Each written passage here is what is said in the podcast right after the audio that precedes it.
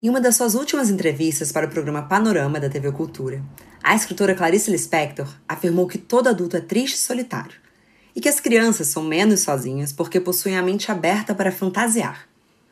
Ainda depois, quando perguntada sobre em qual momento os adultos se tornam tristes e solitários, ela respondeu que isso era um segredo, ou que talvez baste passar um choque muito grande para que nos tornemos assim. Apesar de Caetano ter feito com maestria, falar sobre solidão nunca foi fácil. Mas se conscientemente sabemos que somos seres singulares, naturalmente sós, por que isso ainda é um tabu tão grande? Por que ainda sentimos tanto medo do silêncio que existe em nós mesmas? E será que a solidão é mesmo um sinônimo de tristeza ou uma eficaz e insubstituível ferramenta para o autoconhecimento? Até que esse tema demorou para passar por aqui em um ano como 2020, mas chegou a hora de investigar e confrontar essa tão complexa solidão. Bom dia, óbvias! Eu sou Marcela Ceribelli, CEO e diretora criativa da Óbvias, e hoje converso sobre o vasto e profundo universo da solidão com meu amigo, pesquisador de tendências e head da WGSN Mindset América Latina, Luiz Arruda.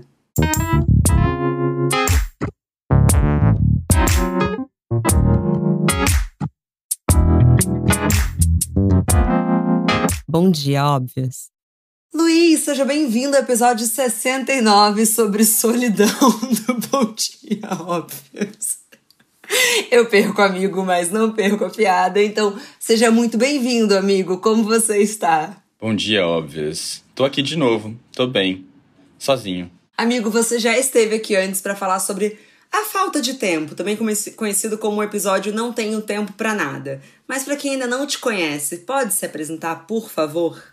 Me apresento, vamos lá. É, eu sou Luiz Arruda, eu sou head da WGSN Mindset aqui para América Latina, que é a divisão de consultoria da WGSN. E para quem não conhece, a WGSN é a empresa líder global em pesquisa de comportamento, consumo, tendências.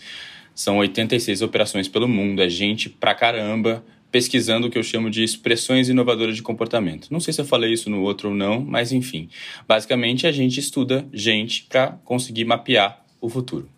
Tá bom isso? Eu preciso dizer, eu preciso dizer alguma coisa mais sobre isso? Não, né? Tá bom. Não, mas você falou mais do WGSN do que sobre você. E você? Quem é? E eu? Bom, tá, eu sou um carioca radicado em São Paulo, uma pessoa que nunca soube ficar sozinha e exatamente por isso isso está no centro das minhas discussões, dos meus estudos, das minhas reflexões pessoais hoje também, né? Eu acho que a, a solidão, na verdade, nunca foi uma constante na minha vida, mas eu me vi, e acho que é por isso que a gente está conversando hoje, eu me vi completamente refém da minha incapacidade de ficar sozinho de uns tempos para cá e é exatamente por isso que eu tenho entendido, pesquisado, mergulhado nesse assunto até mais porque eu entendo que tem muita gente por aí como eu também. Então a minha descrição talvez vai um pouco para o tema, né? Acho que tem muita gente é, ainda achando que estar com alguém, e aí entendam esse alguém como vocês quiserem, ainda é KPI, ainda é métrica de sucesso, né? Ou de uma vida adulta bem sucedida. Eu acho que a gente está aqui hoje para quebrar isso. É, e quando você diz de um tempo para cá, convenhamos, estamos falando também de um período pandêmico de isolamento, que mesmo pessoas que não estavam tão interessadas na pauta solidão foram escancaradas com a solidão. Mas quando você fala, me impressiona muito que esse tema foi parar em pesquisas do WGSN. A que ponto chegamos para isso acontecer? Bom, chegamos a muitos pontos. Esse é um tema amplamente discutido, cada vez mais discutido. Da WGSN, a School of Life, teve milhões de TED Talks sobre isso a, a escritores brasileiros como Leandro Carnal. Na verdade, a gente está falando de dessa da solidão, na verdade, como tem muita gente que trata, na verdade, né, como um, uma ameaça, né, do isolamento social, da desconexão emocional, especificamente. Tem um relatório da Fundação de Saúde Mental do Reino Unido que fala que 48% das pessoas acreditam que estão ficando cada vez mais sozinhas. E mais, os millennials, que é a famosa geração Y, já faço a claquete, porque você me ensinou isso no último. Então, o pessoal ali entre seus 20 muitos e 40 anos, na verdade, né, é, é, são a geração mais solitária da história. O que parece um contrassenso, mas é zero um contrassenso, gente. Vamos pensar na nossa própria vida. Então, o pessoal ali, e também a geração mais nova, a geração Z, ali entre um recorte específico entre os 18 e 24 anos, tem quatro vezes mais chance de se sentirem solitários é, é, o tempo todo, mais do que aqueles com mais de 70 anos. Então a gente está falando de uma juventude de fato solitária, a gente está falando de um lugar para mim que é muito importante da gente discutir. São os impactos, na verdade, não só essa solidão é, como dado, né, mas o entendimento das consequências dessa história. Então muito se fala sobre uma recessão social, né, que é aquele lugar onde as sociedades meio que se colapsam, des, se desmoronam, digamos assim, por causa da falta da interação humana especificamente. Né? Já era um problema antes da pandemia e se acelerou. A gente fala muito da pandemia como um catalisador, né? como um acelerador de movimentos, de tendências. Não é à toa que já tem uma, um ministério de solidão no Reino Unido. Uou! Quê? Não, volta, volta, volta, volta, volta. Tem um ministério de solidão no Reino Unido? A Inglaterra criou em 2018 uma secretaria, na verdade, especial para a solidão. Nomeou ali uma primeira-ministra da solidão. É, isso faz muito sentido né, pra, em, em, em países onde a população envelhece muito mais do que tem gente nova nascendo. Mas você acha que é necessariamente um problema estarmos ficando mais sozinhos? Eu entendo como sociedade, porque aí não vão conseguir ter nenês, sem nenê não tem futuro. Eu consigo ver esse cálculo. Mas para nossa geração especificamente, nós millennials meio velho, assim, é, você acha que também é um, também pode ser um pouco das oportunidades, por exemplo, de mulheres que se sentem menos obrigadas a estarem casadas em, em relacionamentos infelizes?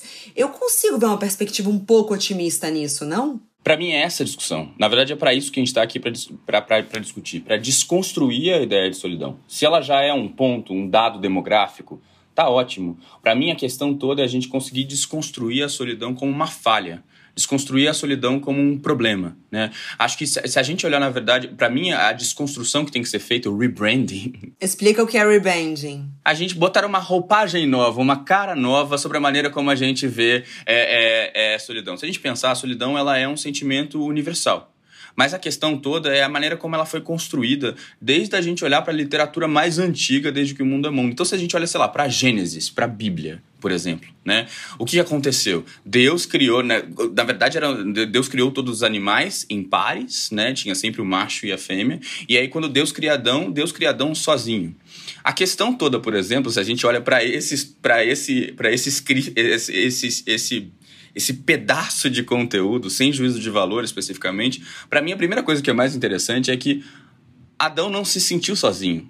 Adão, até, até ter Eva necessariamente, não se sentiu sozinho. Mas Deus falava para Adão, por exemplo, que não era bom estar sozinho. Por isso eu vou aqui tirar uma costela sua, vou fazer uma mulher, e aí você tá em par, como, a, como as coisas devem ser. É, mas o ponto todo, eu só estou usando esse exemplo, eu poderia usar vários outros, da literatura ou do cinema. Sei lá, se você olha para o náufrago, se você olha para psicose, se você olha para o iluminado, existem é, a solidão como deficiência, a solidão como problema, a solidão como falta, ela é uma construção social. É óbvio que o homem, eu não sou um sociólogo, um antropólogo, um cientista social, é óbvio que o homem é um ser gregário. Aprendemos isso na faculdade de comunicação, né? O homem é um ser com.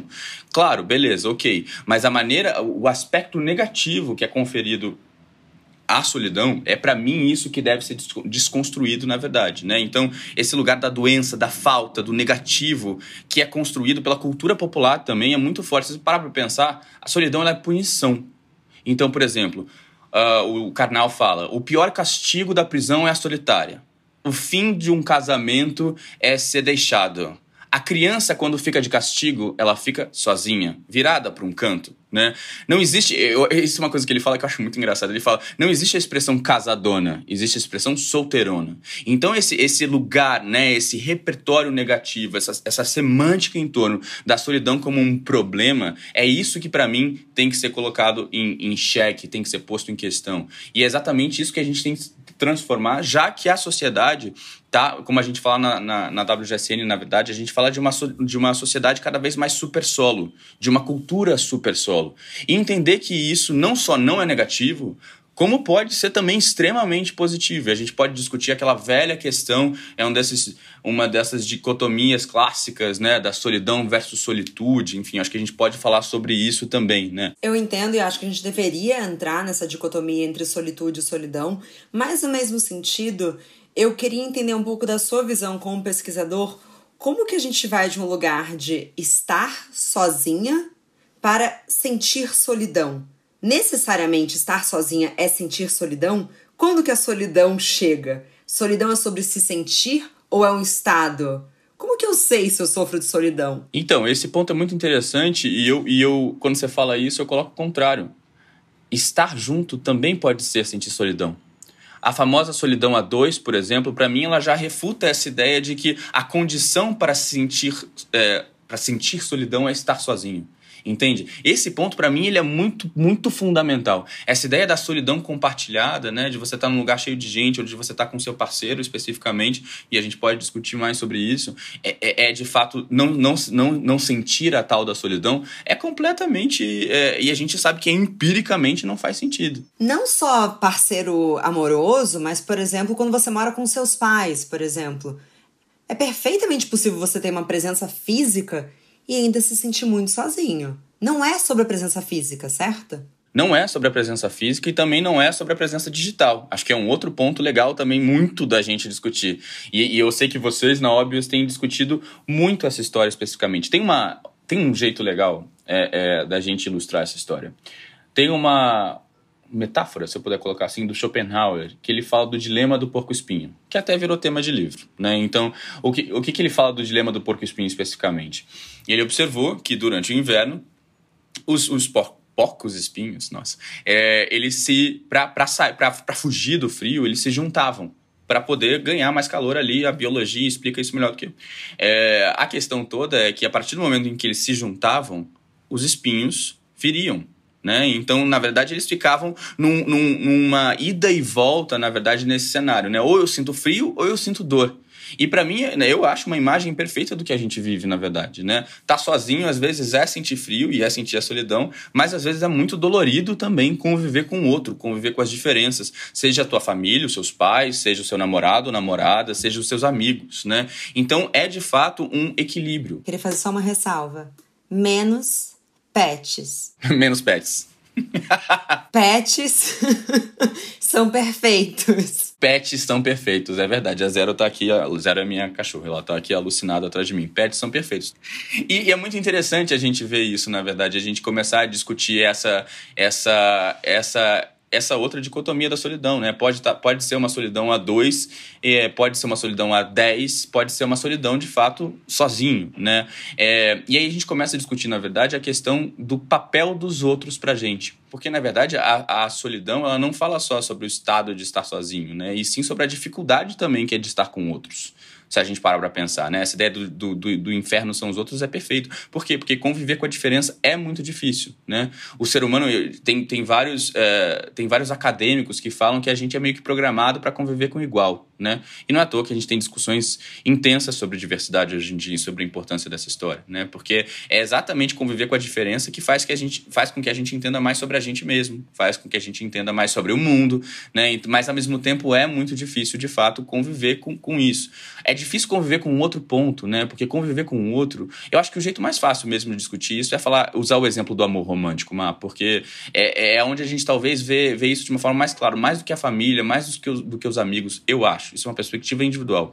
Porque aí vem a questão das concessões, vem, né? A dor é com é com outro, é com um parceiro que você vê, vê intensamente essa diferença viver. Não é à toa que os relacionamentos acabam também, né? Porque é, é conviver com essa diferença, ou ver essa diferença crescendo, é difícil, né? E para mim é isso que é interessante, né? Eu prefiro conviver com essa dor especificamente, né? Que é estar com o outro, mas que também me traz prazeres incríveis. Ou eu me dou a chance de estar sozinho para poder refletir, para poder entender mais sobre mim, para poder é, ter mais clareza sobre quem eu sou.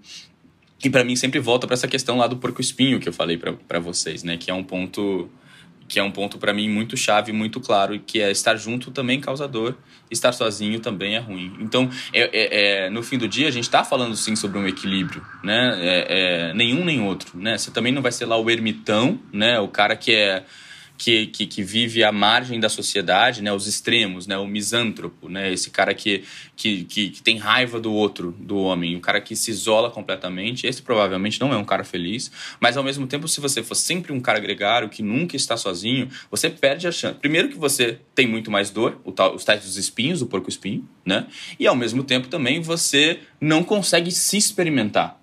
Essa, para mim, é uma grande dificuldade, para mim, de uma perspectiva pessoal, daquelas pessoas que não conseguem ficar sozinho, sozinhas, né? A.K.A. Luiz de 2000 e poucos, né? Que é exatamente essa dificuldade absoluta de conseguir conviver consigo mesmo.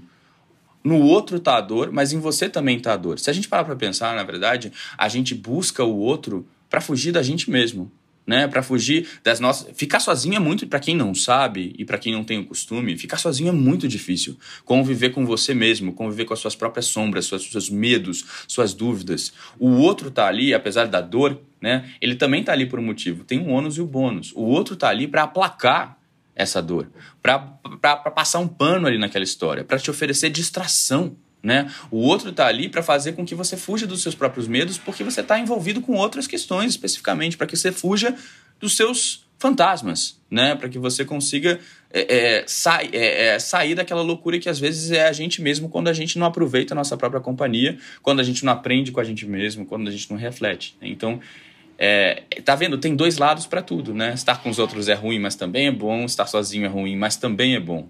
É, eu acho que o, se existisse uma solidão, uma, uma solução para a solidão, e eu não sou a pessoa para dizer isso, ela estaria nesse equilíbrio, né? É, eu acho que o, o barulho do outro silencia nossos demônios internos.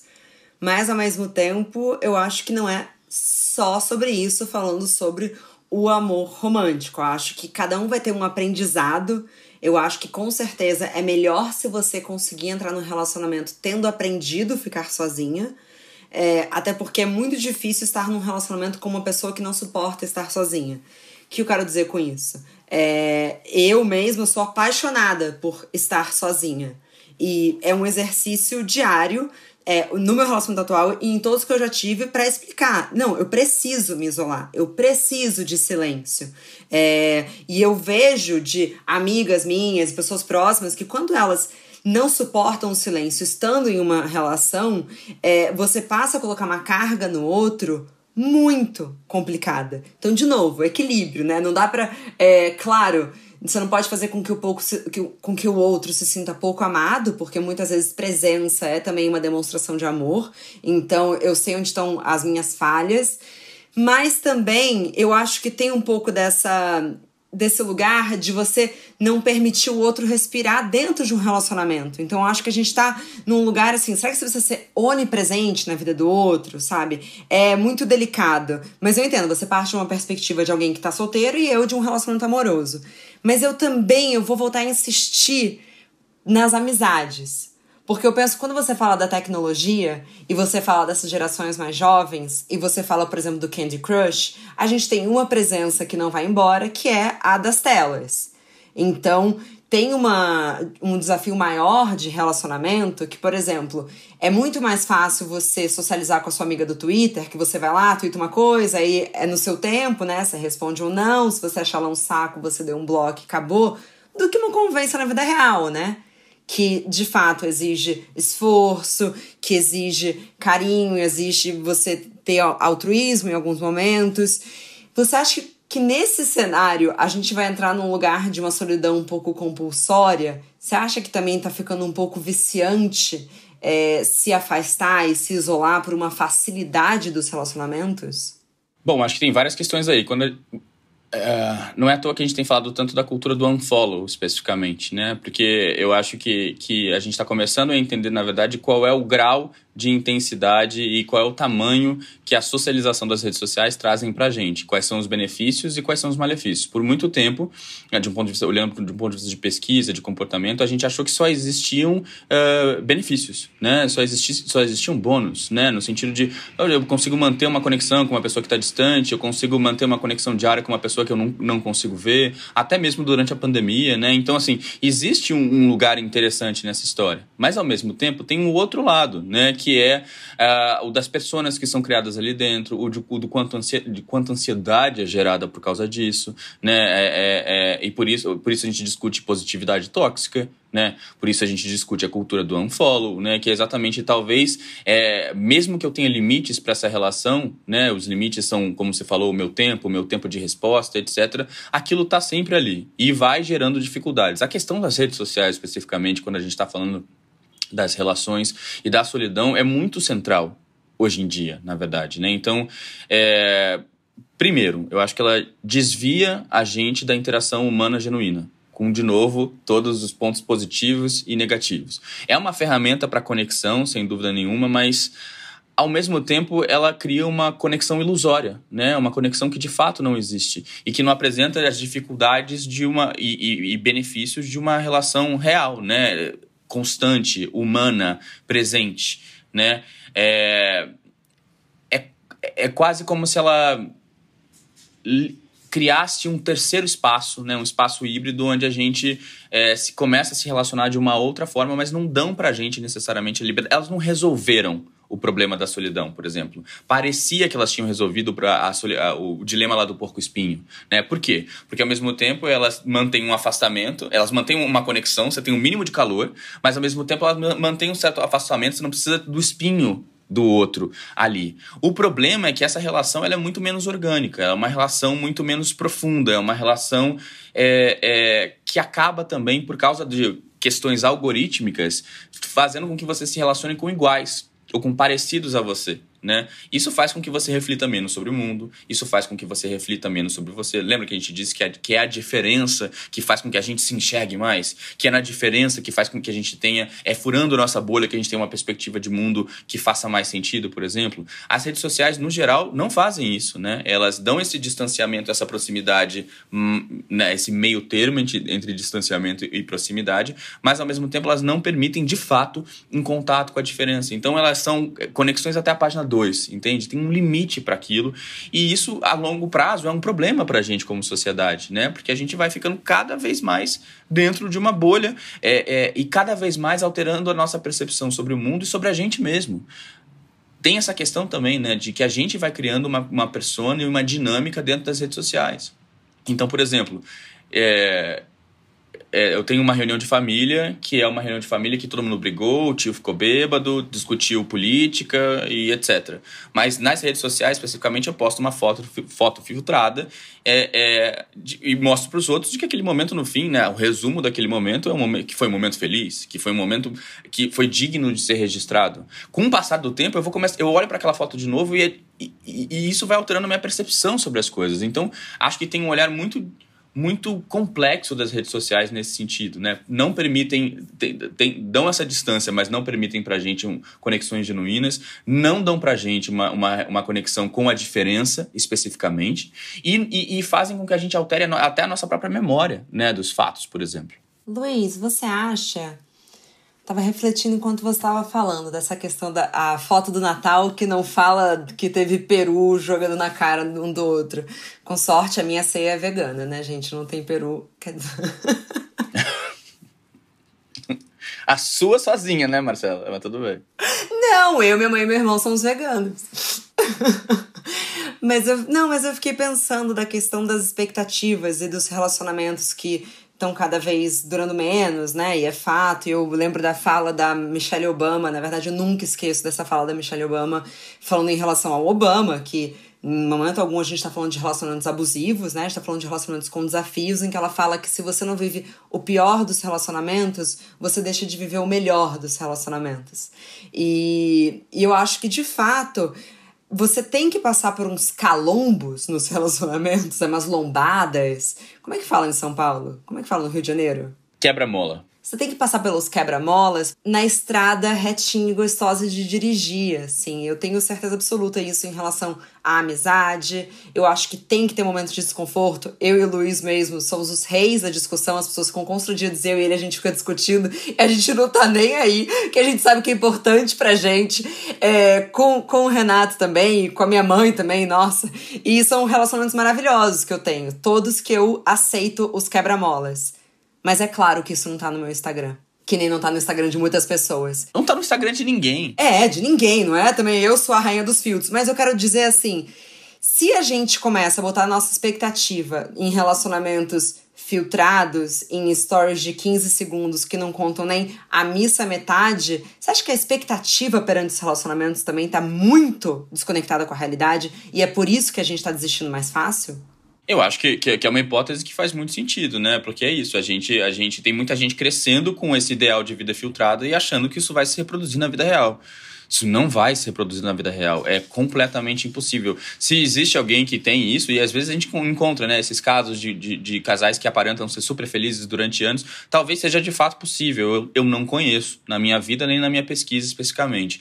E aí, quando a gente entra nessa questão, é exatamente a gente entender que as lombadas fazem parte do processo e tão ótimas. E a gente também entender uma outra coisa, que às vezes é melhor passar por essas lombadas sozinho. Né? Porque aí, por exemplo, a School of Life fala muito sobre isso. Tem um livro que é o Como Ficar Sozinho, da, da Sarah, Sarah Maitland. É, e tem um monte de, de vídeos da School of Life sobre isso. Outro dia vi um recente aí de 2020. Eles falam exatamente dessa questão de, de que, primeiro, tá junto com uma pessoa não garante o fim da solidão, como a gente tinha falado. Existe a, a, a solidão a dois, na verdade. Às vezes, um casal, por exemplo, é, são, na verdade, só duas pessoas tentando aplacar a solidão um com o outro, né? É uma solidão compartilhada, né? E tem outra coisa, o medo, isso para mim é muito fundamental. O medo de estar tá sozinho na verdade, uma pessoa individualmente, né, que tem medo de estar sozinha, é responsável pelas relações mais infelizes é, possíveis, né? É causador das nossas piores decisões. Tá com alguém por tá com alguém, quem não passou por isso? Bom, espero que ninguém tenha passado, eu acho que todo mundo passou.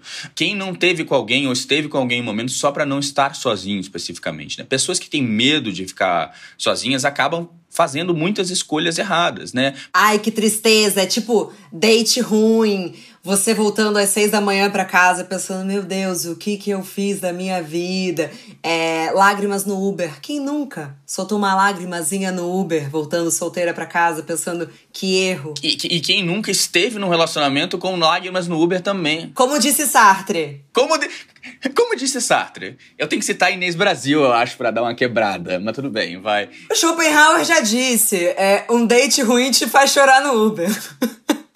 como dizia Schopenhauer, né? Alô, alô, graças a Deus. Mas é, eu acho que o, o, esse ponto é muito importante da, de, da, da gente compreender. E para mim é uma luta mesmo. É uma luta é, contra o que foi socialmente construído, né? É, eu prefiro estar sozinho para me conhecer. É aquela velha história que parece um puta clichê, mas é uma grande verdade. Eu prefiro estar sozinho, me entender e me amar de fato, para quando vier uma próxima pessoa, ela não vai estar tá ali, na verdade, para aplacar a minha solidão. Ela vai estar tá ali porque de fato faz sentido e faz sentido naquele momento. Tem uma coisa que, que, que, que eu também que o pessoal da School of Life fala que eu acho muito interessante, que é quando a gente está num relacionamento com essa motivação do não estar sozinho, olha isso, hein? Vou, vou, vou chocar você agora. Ou quando duas pessoas estão sozinhas num relacionamento para Pra, pra, é, estão juntas no relacionamento para não estarem sozinhas, existe, se estabelece um jogo silencioso de quem tem mais medo de ficar sozinho. E aí, por exemplo, entra uma discussão, a, a, a pessoa que tem menos medo de ficar sozinha fala: Eu vou embora, eu não quero mais isso. E a outra pessoa vai lá e cede. Fica, e começa a ter uma gangorra. É, já pensou, já parou, já parou para pensar sobre isso? A gente já viu isso em todas as relações, todas. Tem sempre alguém que tem mais medo de ficar sozinho do que outra pessoa que está um pouco mais confortável. Então tem sempre aquela pessoa que termina né? E aí depois volta e termina. Ou ameaça. Ou ameaça, né? E a outra pessoa entra em colapso, entra em desespero. Começa a existir uma guerra silenciosa sobre quem tem mais medo de ficar sozinho. Quando eu entendi isso, eu falei, nossa, mas isso faz muito sentido, muito sentido, né? Quem já não passou por uma situação dessa? E, é como é, e, e na verdade, para mim, isso é um despertar para essa ideia de: peraí, eu tenho que conseguir ficar sozinho comigo mesmo, para não ter que passar mais isso em relacionamento nenhum. Não pode existir um jogo velado de ameaças onde uma pessoa é, é, consegue estar mais sozinha que outra. O, o, melhor, na verdade, seria que as duas pessoas conseguissem estar ali inteiras. Né? E entendendo aquele relacionamento na realidade, com as lombadas, com os quebra-molas, como você falou, com as possibilidades das pessoas se, se, né, é, é, é se se transformarem e aí não fazer mais sentido aquele relacionamento e tá tudo bem. Essa capacidade de fato de conseguir estar sozinho para mim é que ela é uma proeza e aí, Mar, é que a gente entra na tal da solitude, que para mim é zero clichê e a gente deveria começar a entender esse conceito de fato. Né? E essa diferenciação de solidão e solitude. Né? A solidão, por um lado, é colocada como esvaziamento, dor, doença, falta, tudo aquilo que a gente já falou, socialmente construído, etc. Né? A solitude, de um ponto de vista literal, é a mesma coisa. Você está sozinho, teoricamente, né? Na, na, solidão e na solitude. Mas esse, a solitude, na verdade, é esse conceito de estar de tá sozinho e fazer disso uma oportunidade de crescimento. E isso, pessoal que está ouvindo Obvesetes e Obvesetos, isso não é bullshit não é bullshit. Não sou eu falando, tem milhões de, de estudos acadêmicos falando sobre isso, na verdade. Né? É esse lugar de crescimento, de reflexão, é, é, de ter experiência de viver à vontade sem a voz dos outros. Eu acho isso incrível. Né? A voz dos outros, às vezes, limita a gente, limita a gente de fazer o que a gente quer, na hora que a gente quer. É óbvio que o outro é importante, mas se a gente vive constantemente buscando o outro, não existe espaço para nossa voz, não existe espaço para reflexão. É, é, é, e, e esse lugar onde a solitude pode ser iluminadora, pode ser maravilhosa, incrível. E aí eu começo a ver também que existem outros lugares na história, até na literatura, que mostram isso. Sei lá, se você ler Clarice Lispector. Ó, citei Clarice Lispector, hein? É agora. Vixe, tem, é, teve Clarice Lispector no meu monólogo inicial. Fica tranquilo. Clarice já, ela veio para esse chat. Ela veio, entrou no chat. Só as Clarices online. Mas é, existem esses lugares de descobrir a beleza da solitude, na verdade. E aí tem um monte de, tem um monte de, de, de estudos falando sobre esse efeito. Então, e, as, e, e, e, as, e o que tem de bom nessa história, né? Como eu falei, autoconsciência, produtividade, capacidade, é, aumentar a capacidade de resolução de problemas, criatividade, diminuição de estresse. O estar sozinho, além de te libertar para o mundo e te tornar uma pessoa muito mais interessante para o mundo, né? É, é, é, te, te permite ser mais produtivo, mais ativo, mais menos estressado, mais relaxado. Então, é começar a achar esses processos. E aí tem recursos para esses processos, Mar. Então, assim, a leitura é um excelente recurso para isso, porque não tem hábito mais solo do que a leitura, né? É o momento que você tá ali, a meditação, e eu sei que são duas coisas que você faz muito. Nossa, sim. Eu tô meio assustada. Será que eu só tenho hobbies solitários? Mas talvez, Ma, você é uma pessoa que lida com gente o tempo todo. Se você não tivesse, provavelmente você estaria em outro lugar é, é de um ponto de vista de bem-estar. De manicômio. De manicômio, talvez.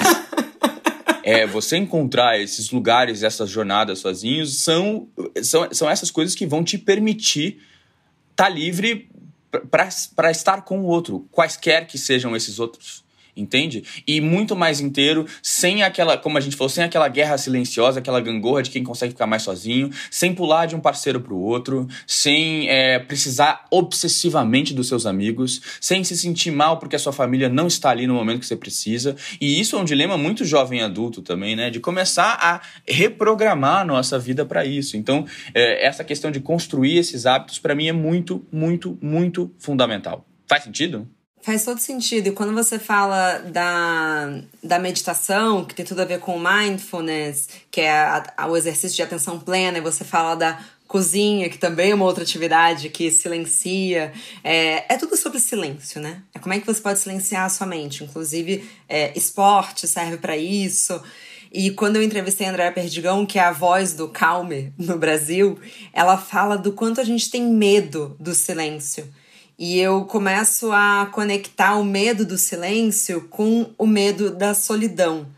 E por que que você acha que ambos são tão desconfortáveis na prática? Porque na teoria eu tô com você, mas ali no vamos ver, por que que você acha que dói tanto? Bom, a, a sabedoria popular brasileira já diz, né, que cabeça vazia é oficina do diabo. É, estar sozinho ou estar em silêncio é necessariamente conviver com seus próprios pensamentos. E isso é muito difícil, ainda mais se você não tem o costume de estar com você mesmo e com seus próprios pensamentos.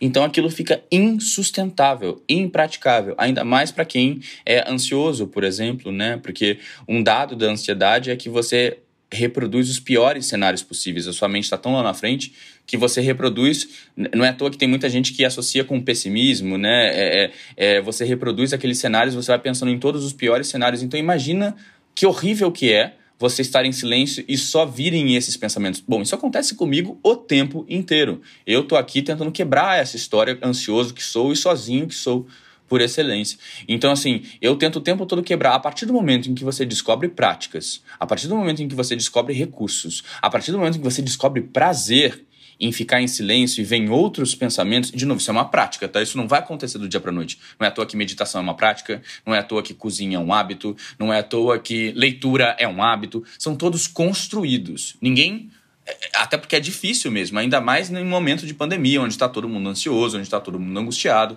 Você precisa praticar isso para você conseguir. E aí, cada vez menos vem esses sentimentos, vem essas sensações, e cada vez mais você está mais pronto para você mesmo e para o outro, seja esse outro qual for. Tem um. O Nicholas, Nicholas Rudd, é, tem um TED Talk desse cara, que é The Art of Alone, que ele fala sobre a solitude intencional. Intentional Solitude, que é exatamente esse lugar de você começar a descobrir a beleza de ficar sozinho e começar a entender isso como prática. Sabe essa coisa de. É o mesmo motivo pelo qual a gente pega o celular, porque é completamente impossível, impraticável a gente ficar 15 minutos com a gente mesmo. Eu não sei nem como que essas pessoas tomam banho. E, então, eu tomo banho ouvindo podcast. Jura? Aham. Uhum. Eu tô tentando parar. Eu vou provavelmente ouvir esse podcast no banho. Ah, não. E se você tá ouvindo esse podcast no banho, continue. Desculpa, eu não quis te julgar. não, eu tô falando, eu, eu, parei de fazer isso. A pessoa é, derrubou o sabonete no chão, assim. Exatamente, acabou. Acabou pra ela. Não, eu tô falando, e eu, eu parei de fazer isso, na verdade, porque eu comecei a encontrar esses lugares onde eu precisava ficar sozinho e comigo mesmo. Mas eu acho que isso é perfeito, é uma ilustração perfeita do que a gente vive, na verdade. E ele falou, quando ele falou falou: bom, eu, come, eu, eu comecei a achar práticas que eu podia fazer só sozinho. E que não, ou, ou outras que eu não tinha companhia para fazer. Todo mundo passa por isso. Você gosta de uma coisa que nenhum dos seus amigos gosta necessariamente, a gente tende a não fazer, né? Ou fazer menos. E ele falou: eu gosto de ir acampar, eu gosto de ir escalar. E não tinha ninguém para fazer isso. Então eu comecei a fazer isso sozinho eu comecei a aprender que aquilo dali era uma maravilha e me libertava para um monte de coisas especificamente. Né? Ele começou a falar da solitude intencional como conceito. E ele começou a falar que os maiores maiores é, inventores, criadores, sábios, sei lá como a gente quiser colocar, da, da, humanidade, dão essa dica. Então a gente já tem, na verdade, um recurso histórico, uma bibliografia histórica. Ele fala do, do Einstein, ele fala do Tesla. É, eu anotei aqui uma frase que ele fala do, do, do Nikola Tesla, que é um engenheiro elétrico. Ele fala: Be alone. That is the secret of invention. It, that's, that's when ideas are born. Ou seja, esteja sozinho. Esse é, é, o segredo da invenção. A partir do momento em que você consegue criar um exercício de refletir e não ter os, os pensamentos ruins ou a dificuldade de estar consigo mesmo, você começa a ver que é ali que, que surge tudo. A tua potência está em você. Né? Com os outros você vai dividir essa potência especificamente. Né? Então, é, é tem uma outra coisa que, que, que, que esse cara fala, né? Que, que o que o Nicholas Rudd fala nesse TED Talk que eu acho muito interessante, que ele fala de um psicólogo da Universidade de Washington, e que ele fala que tem décadas de pesquisa, olha que legal, décadas de pesquisa que mostram que quando a gente colabora em grupo, a gente é menos produtivo do que quando a gente primeiro pensa sozinho e depois divide com o grupo. Não é que o brainstorm é ruim, mas que existe um lugar da gente trabalhar com a nossa própria potência primeiro e depois vai pro grupo sim, porque estar em grupo, dividir, diversidade, diferença é maravilhoso. É exatamente assim que a gente funciona na Óbvias, na reunião de pauta. Todo mundo pensa primeiro e traz para dividir. Porque antigamente a gente tentava fazer o brainstorm que é lindo, né, na teoria, mas na prática fica todo mundo meio ali, meio bagunçado. Eu sou 100% a favor disso. Primeiro você pensa, depois você divide com o grupo. E aí aquilo pode virar um debate. Mas eu não tenho a menor dúvida de que a criatividade ela combina com um pouquinho de solidão. Só um pouquinho, gente. Mas então, mais uma vez, tá aí o estigma de que a solidão é ruim, de que a gente tem que sempre criar em grupo. De novo, não tô dizendo que é ruim, é maravilhoso. Mas ter esse momento sozinho e exercitar isso sozinho também é maravilhoso. Você pode ter os dois, você não precisa ter um ou outro. A gente fica nesse lugar binário, né? De que é ou você é sozinho ou você, ou você é junto. Por que, que você não pode ser sozinho e junto? Se já tá claro que existem benefícios dos dois lados. A gente vive essa cultura do junto o tempo todo, né? De que a gente não pode estar sozinho especificamente. E para para mim, aí a gente entra numa outra pira, Mar.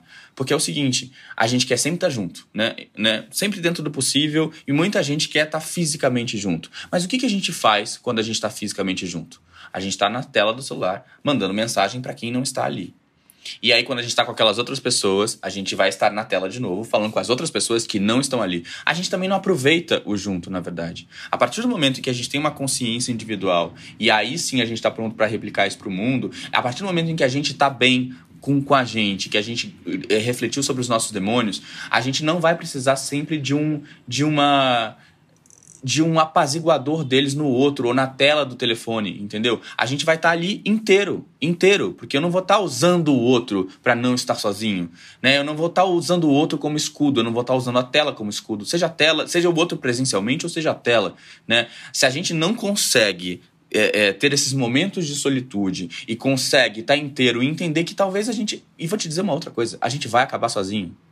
Beijos. Não tem discussão, né? É, é, é, até acho que a School of Life fala isso, né? É a gente não levar o túmulo para antes, né? Tipo, a gente vai estar sozinho necessariamente, a gente vai acabar sozinho. O que é importante é a gente conseguir entender. Se a gente realizar isso de vez, de que talvez não exista uma alma gêmea, talvez não existam amigos para a vida toda, etc., a gente não vai precisar de escudo. E isso é bom, né? Isso é bom porque eu vou me conhecer mais, eu vou ser mais potente, eu vou ser mais criativo, eu vou ser mais seguro. Aí as relações vão deslanchar, as relações deslancham. Já parou pra pensar, sabe esses momentos onde você tá bem com você mesma? Puta, tô bem, fiz aqui minha meditação ou então fiz terapia, ou então refleti em casa, ponto, então li um livro, o que quer que seja. Aquele momento, quando você encontra com seu par, ou quando você encontra com seus amigos, você não tá ali para usar escudos. Você não tá ali para achar um buffer, um. Os outros não são o airbag dos seus problemas. Os outros estão ali simplesmente para curtir com você. E isso para mim é, é, é, talvez seja o jeito mais fácil de entender essa história tá pleno para os outros é antes tá pleno para você. É aquela velha história também do. do um, puta clichê, né? Mas primeiro põe a, a, a, máscara de oxigênio em você, depois põe a máscara de oxigênio nos outros. Isso para mim é o que faz a total diferença.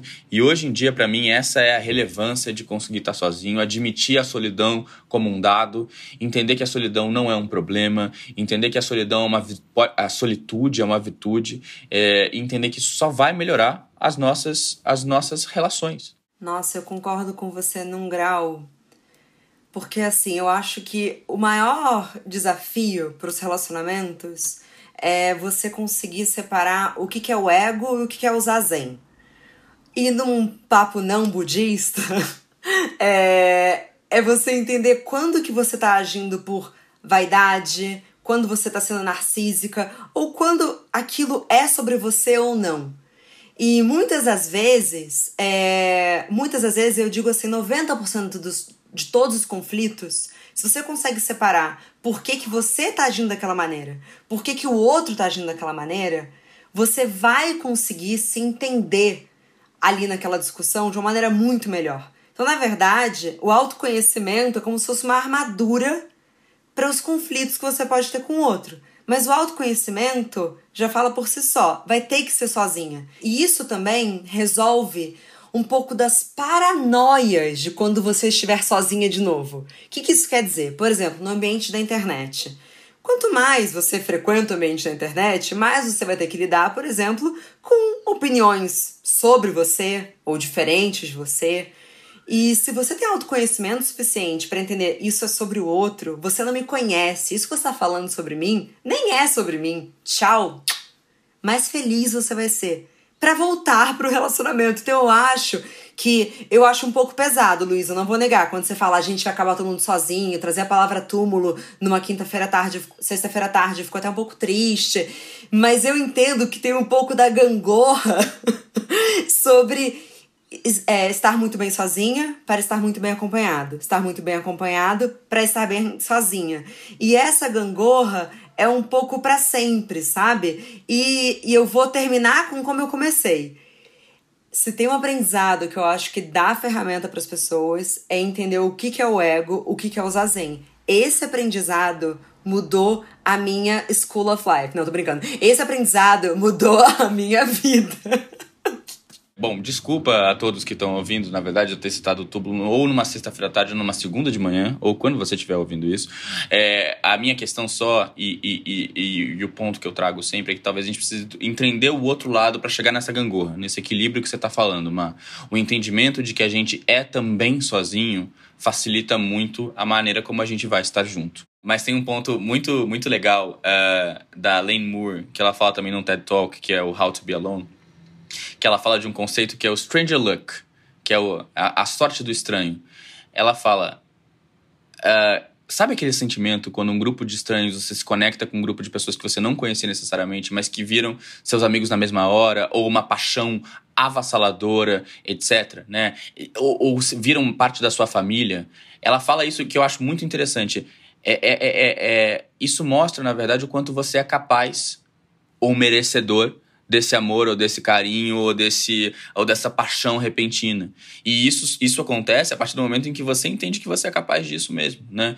Em que você entende que é, não são os seus amigos ou a sua família é, ou seu parceiro que teoricamente seriam as pessoas mais prováveis de te amar e de te achar incrível, não são elas que vão dizer que você é incrível. É você primeiro. Só assim você vai passar mais vezes pelo, pelo stranger luck, né? Por esse lugar onde é, as pessoas vão ficar fascinadas com você, porque você é interessante, porque você se basta, etc. Então, esse, eu também gostaria de terminar um pouco nesse, nesse, nessa ideia, que eu acho linda, na verdade. Estar bem com você mesmo é passar por esse strange luck o tempo todo. Não, não vai ser seu namorado, sua namorada, ou seus amigos de longa data, ou a sua família que vai dizer que você é bom ou boa o suficiente. Você que vai ter que dizer isso e entender isso pode ser um processo muito doloroso, mas ao mesmo tempo chegar no outro ponto ou chegar constantemente, né? Porque a gente nunca para de aprender, é muito, muito maravilhoso. Abracem a cultura super solo, estejam felizes na sociedade super solo. Ela é linda, ela é necessária, ela existe e, e de novo, isso não significa estar sozinho. Isso só significa estar bem com você mesmo. Os outros vêm depois. Lindo, amigo. Deixa aqui então, comenta de novo qual foi o TED Talk que você falou e alguma outra bibliografia e outras ferramentas que as mulheres que escutam esse programa e alguns três homens podem utilizar para chegar nesse lugar. Tem, tem vários livros, tem livros muito simples que podem estar ali na seção de autoajuda, tem livros que podem não estar lá, é, tem livros em inglês também, eu vou passar primeiro os de português, em português, mas tem o Como Ficar Sozinho, da The School of Life, que é um clássico, sabe daquela época que a School of Life fazia os, os livrinhos, tem o Dilema do Brook Spin, do Leandro Carnal, que, que, que fala sobre essa perspectiva histórica, tem o Hour of Necessary Loneliness, que é do Hori, é Hori, Mori, Mori Hiroshi, que é um autor japonês, se não me engano. Um, e os TED Talks especificamente são How to Be Alone, da Lane Moore. E tem também, eu anotei aqui, eu vou achar, peraí. E tem um outro que é o do, o do, o do Nicholas Root, que eu tava falando para vocês, que é o The Art of Alone, Intentional Solitude, que é do Nicholas Root. São todos muito simples, muito fáceis, leituras todas muito fáceis, mas eu aconselho realmente vocês a pesquisarem sobre isso. É, é um assunto interessantíssimo. Depois você começa a ver exatamente, eu acho que o processo pelo, pelo qual eu tô passando é sair da dor e ver uma luz gigantesca e uma necessidade. Você começa a criar a sua necessidade de estar sozinho e isso é muito lindo. Isso, isso também significa que você vai ser melhor para o mundo, para os outros. Obrigada, Luiz. Eu vou deixar uma dica também que não é bibliográfica, mas que eu acho que cabe nesse papo, que é para vocês comprarem um sugador de clitóris, porque pode resolver muita coisa também. Não posso falar nada sobre essa dica, mas super aconselho também. É... Você acabou com o meu Schopenhauer, Marcela! Schopenhauer. Obrigada, É, eu te amo muito, Marcela. Eu também, amigo. Muito obrigada e bom dia, óbvios.